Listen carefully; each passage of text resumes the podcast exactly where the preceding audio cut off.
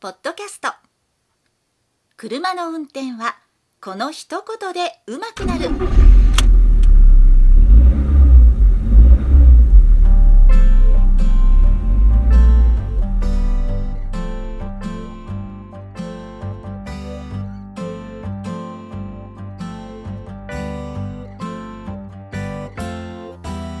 この番組は車の運転に悩めるあなたを応援します。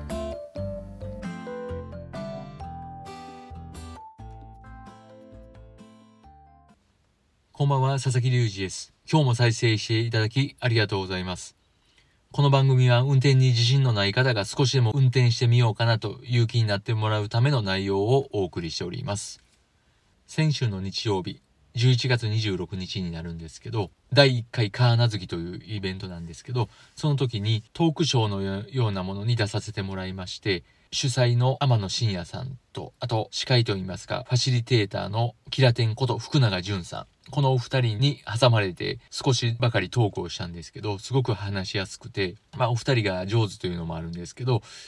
やはりこう、場の回し方といいますか、トークの進め方、トークショーの進め方というのに長けている方だなというふうなことを思いました。この福永さんも、ポッドキャスト番組をやっておりまして、で、その中で今年のベストバイということで買ってよかった製品なんかをお話をされていたんですけども、そこで私の持ってるものが2つ被っててすごい嬉しかったんです。何かというと、まず1つは白の革スニーカー。福永さんはアディタスですけど、ちょっとメーカーは私と違うんですけど、同じ白スニーカーですごく清潔感があって気に入ってるということをおっしゃっていましたけど、私も同じような感想を持って結構気に入って履いてるので、そこが一つ被っていて嬉しかったなというのと、あともう一つがワセリンです。普通のワセリン、白色ワセリンっていう何も入っていないものなんですけど、結構これからの季節顔が荒れると言いますか鼻の周りが結構荒れてくるんであれを塗ってカサカサ防止ということでやっておりますのでそのあたりがすごい番組を聞いていて被って嬉しいなというふうに思いました福永さんの番組も概要欄に貼っておきますのでぜひ聞いていただきたいと思いますで福永さんの番組も少しのお休みを経てまた今度パワーアップして戻ってこられるということを予告で言ってましたので、ぜひ登録していただいて、それまでパワーアップして復活するのを心待ちにしていただけたらなと思いますし、私もそういうふうなことで心待ちにしております。ということで、今週のテーマ、車線変更に必要な考え方。これについてお話をしていきます。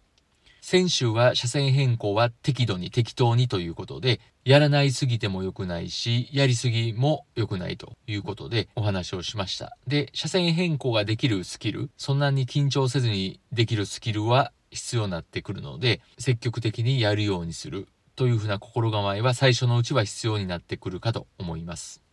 で、そこで一つ大事な考え方として、車線変更というのは周りの車と息を合わせてするものであるということなんです。もちろん周りに車が全くいない時はそれは当てはまらないとは思いますけど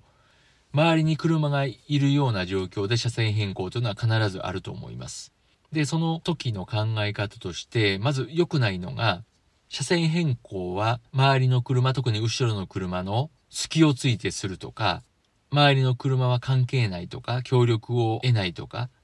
そういうふうなことで車線変更をするのではないということなんです。もちろんそのような考えでしている方もいらっしゃるかもしれないんですけども、そういった考えであれば、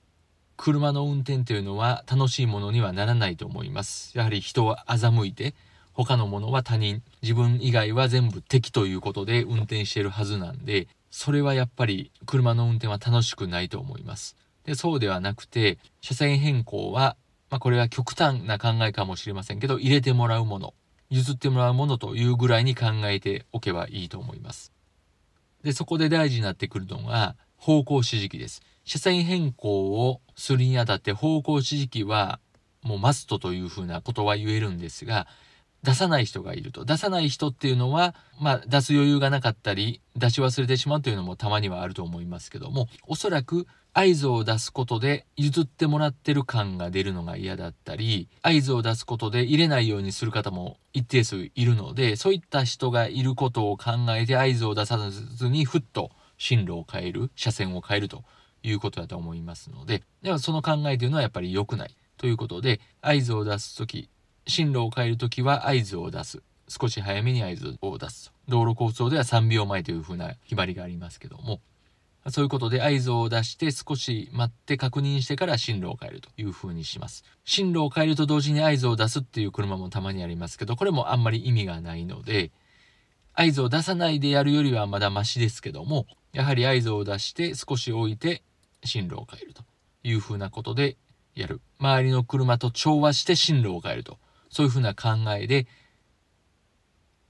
やるのが正しいし、そういう風な車線変更が安全な車線変更になりますので、ぜひその考えで気をつけてやってみてください。そうすることによって進路を変える時に合図も出すようになりますし、後ろの車をよく見る調和ですから、後続車の有無はもちろん速度もよく見ることになると思いますので、そういったところで車線変更が嫌にならない、嫌いにならない、億劫にならないということは言えますので、ぜひそういうふうな考えでやってください。で、あともう一つポイントとして、ある程度パワーに余裕のある車が車線変更するときはしやすいので、カツカツのパワーで走っている状態で車線変更をしようとすると、その流れに乗れなかったり、周りとの調和という点で乱してしまう可能性がありますから、もし運転が苦手という風な場合は、小さい車とかパワーのない車を選びがちなんですが、そこは少しパワーに余裕のある車を乗るというのをお勧めします。特に高速道路での軽自動車、上り坂で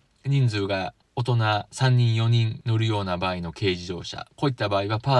ワーに余裕がないので、追い越し車線変更というのはすごい難しくなる。周りの車との調和を乱すという可能性がありますから、ぜひその辺も頭に置いて乗る車、借りる車を選んでいただきたいと思います。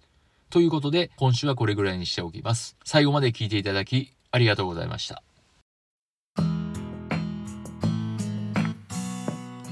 本日の番組はいかがでしたか？この番組では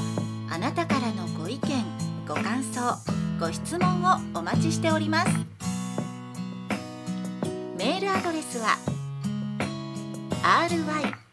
ryssa アットマーク gmail.com ry の y はワイシャツの y それではまた次回をお楽しみに。